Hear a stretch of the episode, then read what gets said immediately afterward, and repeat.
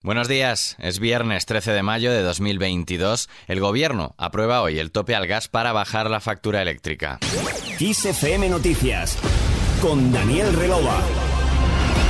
El Gobierno aprobará este viernes en una reunión extraordinaria del Consejo de Ministros el mecanismo para limitar el precio del gas destinado a producción eléctrica que rondará los 48,8 euros megavatio hora en los 12 meses que estará en vigor, según el presidente del Ejecutivo, Pedro Sánchez. Lo que va a suponer también una importante eh, protección y un factor de, predictibilidad y de tranquilidad y de seguridad ante futuras subidas en los precios internacionales de la energía en un escenario geopolítico de una enorme volatilidad y, en consecuencia, también de una enorme incertidumbre. Son las palabras de Sánchez ayer jueves en una jornada sobre fondos europeos organizada por el diario.es, un evento que clausuró la vicepresidenta de Asuntos Económicos, Nadia Calviño, en cuya intervención avanzó que el INE rebajará la inflación de abril al 8,3%. Eh, acabamos de conocer hoy el dato de, que nos ha dado el Instituto Nacional de Estadística de la inflación en el mes de abril, que ha bajado una décima eh, al 8,3%. Por supuesto, es un nivel eh, inaceptable y tenemos que hacer todo lo posible porque cuanto antes se desacelere esta inflación y nos volvamos a los niveles que prevé el Banco de España, el Banco Central Europeo, en el entorno del 2% el año próximo. Será hoy cuando el Instituto Nacional de Estadística publique el dato definitivo del índice de precios de consumo de abril. El INE ya avanzó que la inflación se moderó el mes pasado al 8,4% interanual por el descenso de precios de la electricidad y los carburantes. Por otro lado, la vicepresidenta primera, desde el Festival Iberoamericano de Creación Sonora, habló sobre la ley del aborto y en relación a la posibilidad de aprobar una baja laboral de tres días por menstruaciones dolorosas, quiso dejar claro que el gobierno gobierno no va a tomar ninguna medida que estigmatice a las mujeres. Permítame que lo repita con toda claridad.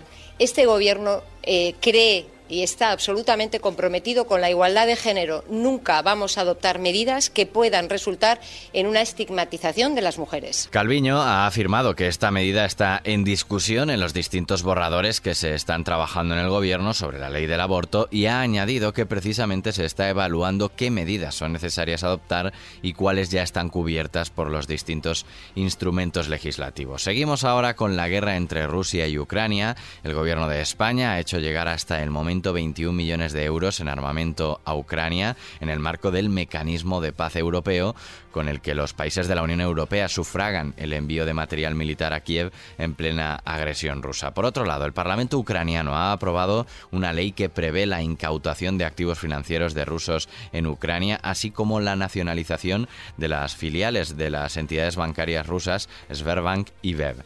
Y esta pasada noche las autoridades militares de Ucrania han informado de que un nuevo navío ruso está en llamas en el Mar Negro, según informaciones de la agencia ucraniana Union. El buque se dirigía con refuerzos materiales hacia la isla de las Serpientes, un pequeño islote en el noroeste del Mar Negro y en disputa también entre Ucrania y Rusia.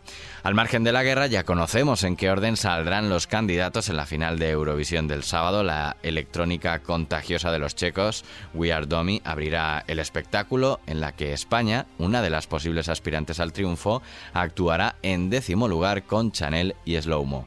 Y seguimos con música para cerrar, como de costumbre, este podcast informativo. Hoy cumpleaños todo un artista Kiss.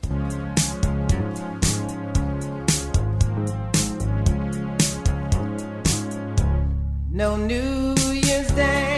Stevie Wonder cumple este 13 de mayo 72 años. Ciego de nacimiento, fue un niño prodigio y durante su carrera ha grabado diversos discos y sencillos aclamados por la crítica. Hablamos de uno de los artistas más exitosos y reconocidos del panorama musical que ha vendido más de 100 millones de discos. Además ha ganado tres veces el premio Grammy al álbum del año con tres discos consecutivos en un periodo de cuatro años. Un logro inédito en estos galardones que ha ganado en un total de 20 25 ocasiones.